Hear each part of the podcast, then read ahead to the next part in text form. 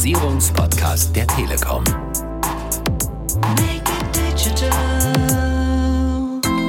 Das heißt, wir haben den riesen Vorteil, dass ähm, Narrowband IoT überhaupt erst bestimmte Geschäftsmodelle ermöglicht und bestimmte Anwendungen ermöglicht, weil der Business Case sich jetzt auf einmal rechnet, ja, und ich überhaupt das meinen Kunden anbieten kann. Make it digital.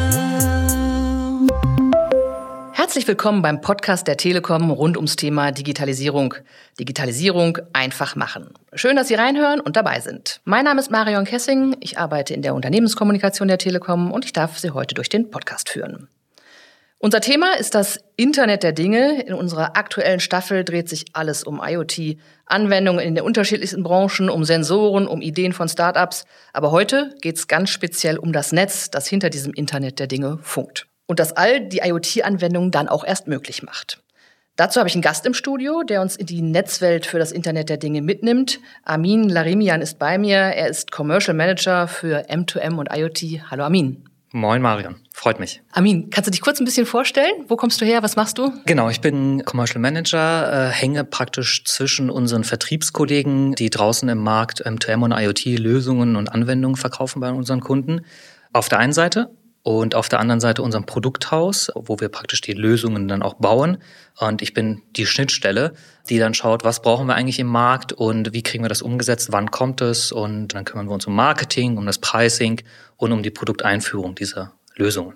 Und wir sprechen aber heute um das Netz, was hinter all diesen IoT-Anwendungen steckt. Genau, das Maschinen- und Sensorennetz, wie wir es genannt haben, was äh, letztendlich die ganzen IoT-Anwendungen ermöglicht und dazu führt, dass die auch überhaupt im Markt äh, sich etablieren können. Ne? Ja, so ein IoT-Sensor, den hatte ich schon mal in der Hand. Ne? Das kann ich mir gut vorstellen, wie der für einen Parkplatz verbaut wird oder in eine Brücke eingebaut wird.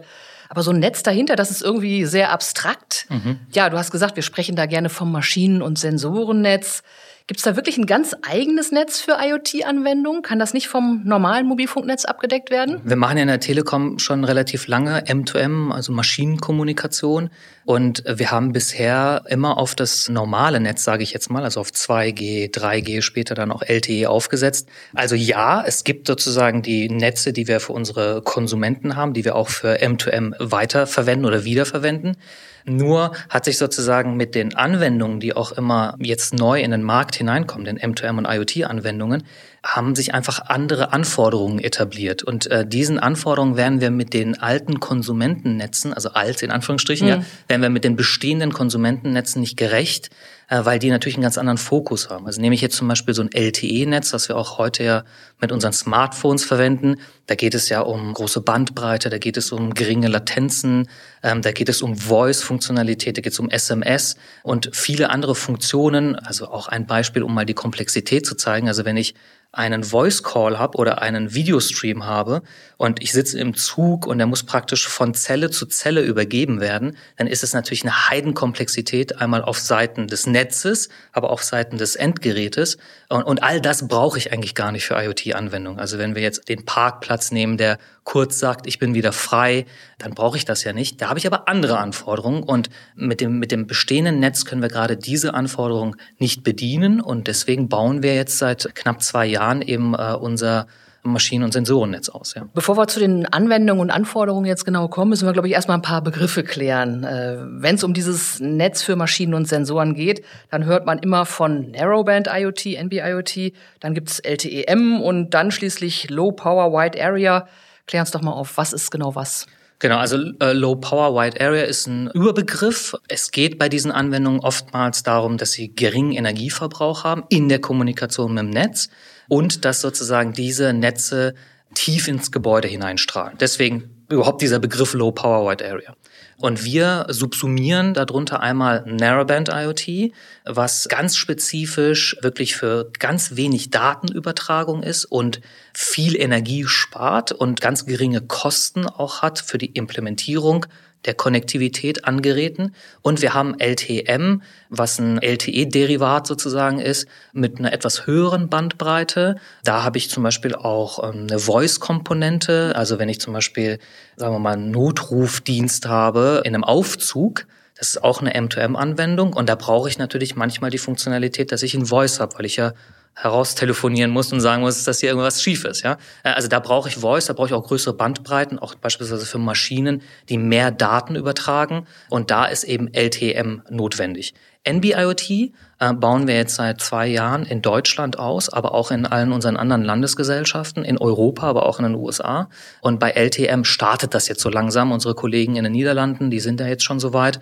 Und wir werden in Deutschland das im nächsten Jahr in Q1 äh, durchführen. Jetzt hast du eben gesagt, die IoT-Netze sind eigentlich gar nicht so komplex, wie das normale äh, Mobilfunknetz es vielleicht in, in Teilen ist.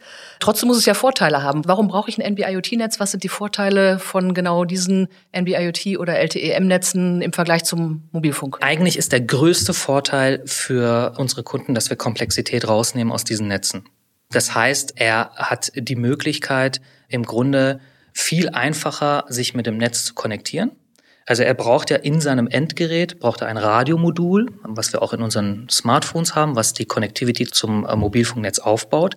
Und das Radiomodul, wenn ich jetzt zum Beispiel heute ein LTE-Radiomodul nehme, dann bin ich irgendwo bei einem, bei einem Einkauf von, weiß ich jetzt nicht, 35 bis 40 Euro einmalig. Ne?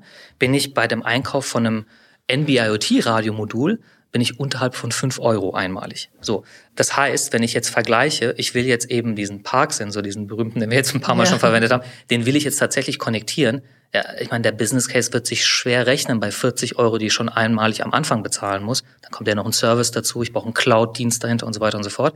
Ähm, das geht eher mit eben den 5 Euro. Ja? Das heißt, es wird sozusagen Komplexität rausgenommen, technische Komplexität, weil Funktionen nicht notwendig sind, was gleichbedeutend dann ist mit geringeren Kosten in der Anschaffung und in der Verlängerung der Batterielaufzeit, weil jede Funktion, die ich natürlich habe in diesen Geräten und in der Kommunikation zum Netz, verbraucht auch Energie und die Energie spare ich mir, wenn ich die Funktion eben rauslasse.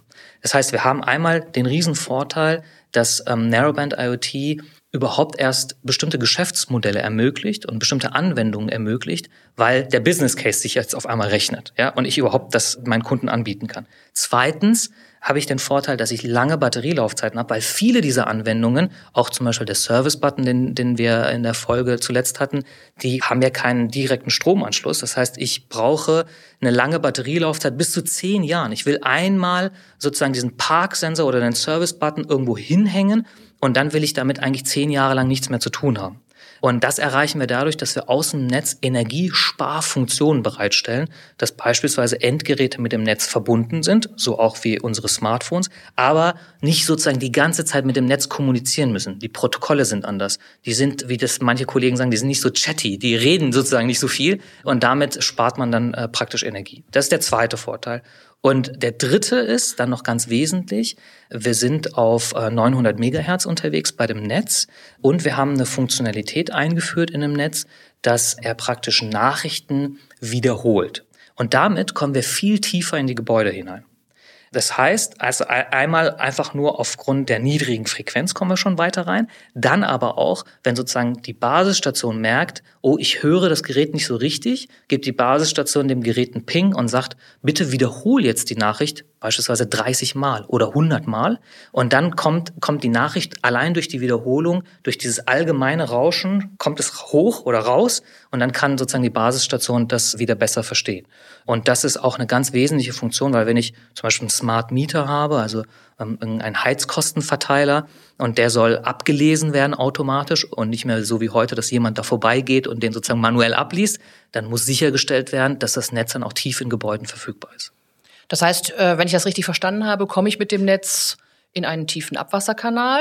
Zum Beispiel. Die Batterie dort läuft zehn Jahre ja. und das alles ist noch unheimlich kosteneffizient. Richtig. Genau diese drei Punkte, die du jetzt genannt hast, die muss man miteinander austarieren. Das ist praktisch so ein, so ein Dreieck. Ja?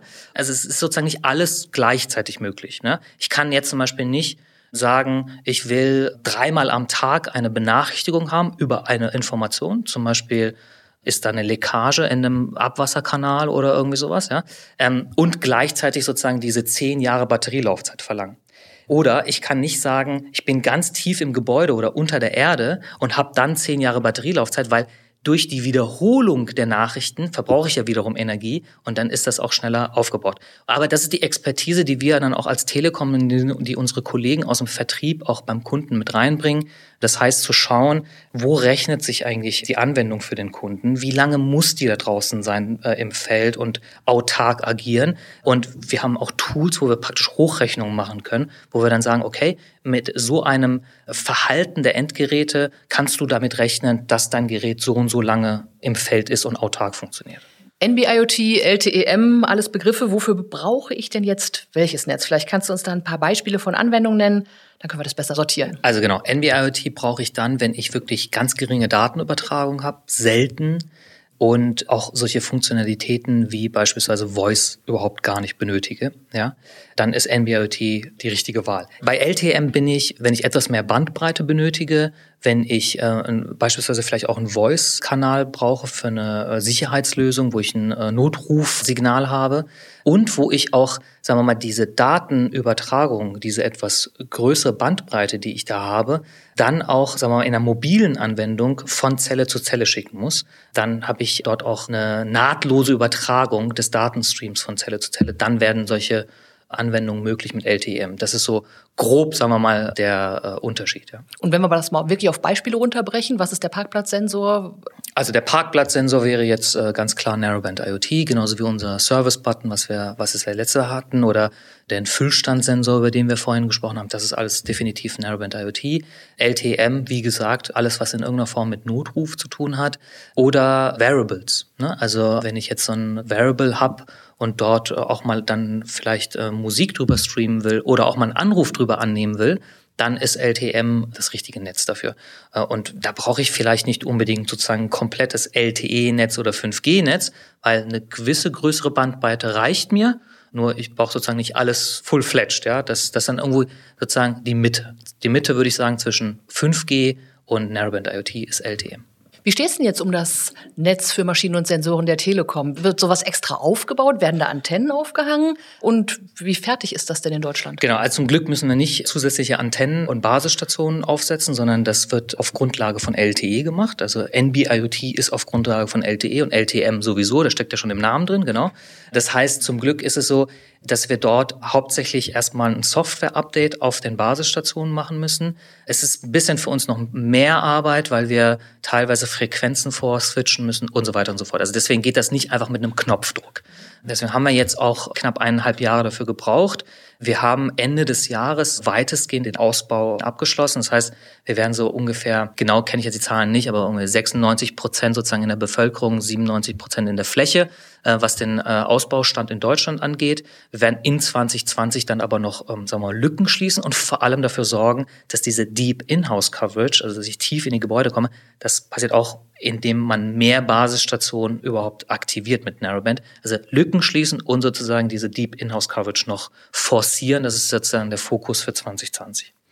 Und das ist jetzt mal Deutschland, aber eben auch in den anderen Landesgesellschaften, weil viele der Anwendungen, über die wir sprechen, die funktionieren für unsere Kunden sozusagen nicht nur autark in einem Land, sondern wenn ich über einen Rauchmelder rede oder so, den will ich ja in Millionen Stück produzieren und den muss ich international vertreiben, damit sich das Geschäft auch für mich lohnt. Das heißt, Roaming ist ganz wichtig und da ist auch wichtig, dass eben viele andere Netze mit dazukommen. Und wir haben als Telekom in Gänze über den ganzen Konzern, über alle Ländergesellschaften hinweg entschieden, dass wir Narrowband einführen wollen. Und beispielsweise in Österreich, in den Niederlanden sind wir schon bei einem 100% Ausbau, auch in den USA und die anderen äh, Landesgesellschaften, Polen, Tschechien und so weiter, die folgen jetzt auch. Und LTM? LTM ist jetzt noch nicht überall in den Landesgesellschaften entschieden. Bei den Niederländern ist das der Fall und in Deutschland werden wir das Anfang nächsten Jahres machen. Und da kenne ich jetzt aber sozusagen nicht die Planung von jeder Landesgesellschaft en Detail. Ja. Das Maschinen- und Sensorennetz basiert auf LTE, hast du gesagt. Jetzt reden ja aber alle von 5G. Hat das Maschinen- und Sensorennetz auch was mit 5G zu tun? Ja, technologisch äh, schon und insofern, als das ja 5G auch auf LTE-Technologie aufsetzt. Also es ist sozusagen die Vereinheitlichung, die wir hier durchführen über die äh, gesamte Infrastruktur und die gesamte Technologie, die wir den Kunden anbieten. Ähm, heißt, NB-IoT war vielleicht der allererste Schritt von 5G, auch äh, wenn das äh, nicht unbedingt kommunikativ so genutzt wurde oder, oder rübergebracht wurde im Markt, aber das war so. Das war sozusagen der erste Schritt. Und das heißt auch, dass NB-IoT Teil von 5G ist. Also das heißt, wir werden jetzt nicht anfangen, irgendwie NB-IoT demnächst wieder abzuschalten, weil 5G kommt. Das ist natürlich Quatsch, ja. Okay, also ganz wichtiger Baustein von Ja. 5G auch. Genau, Für die Zukunft. richtig, ja. Ja.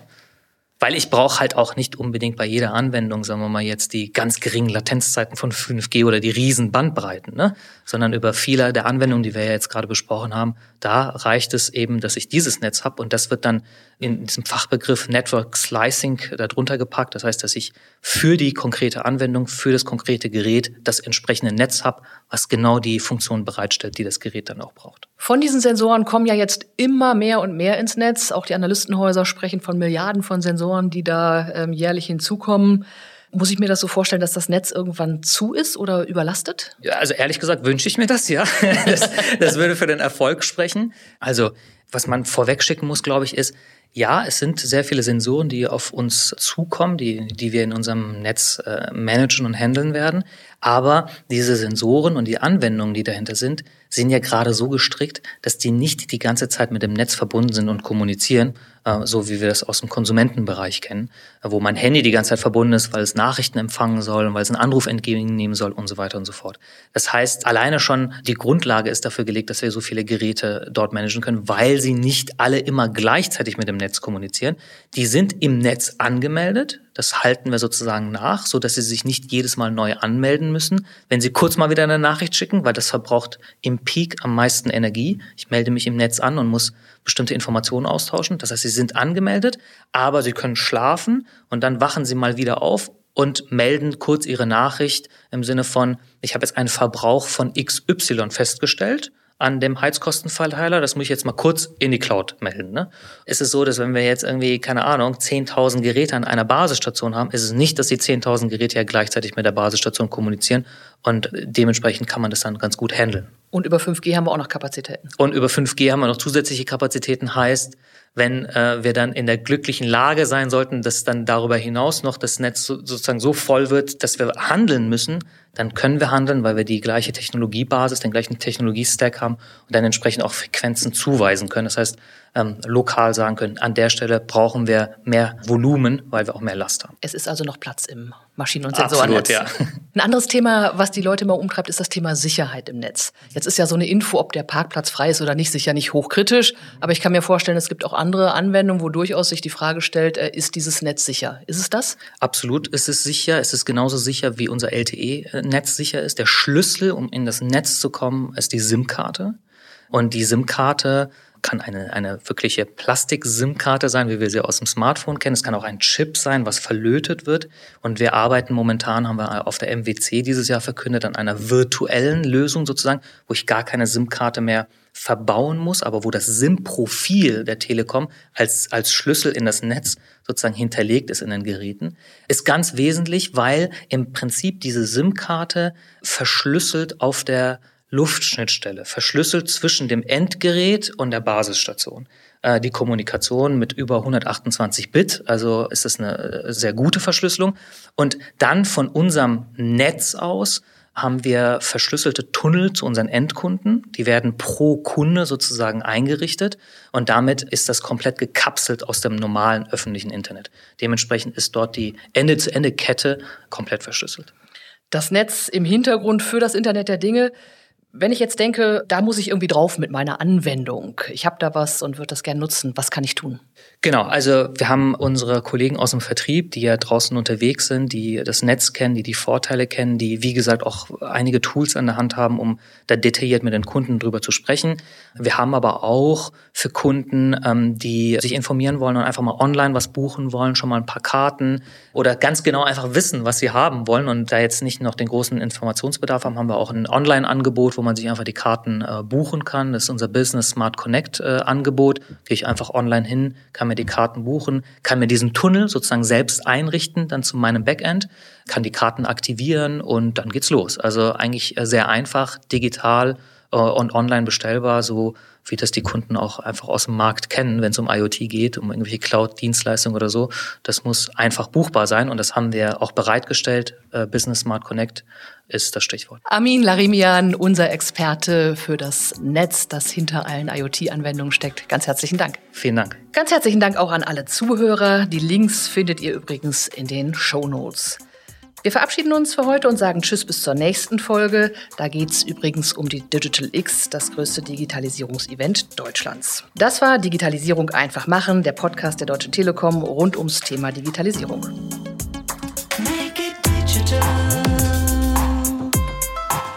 Digitalisierung einfach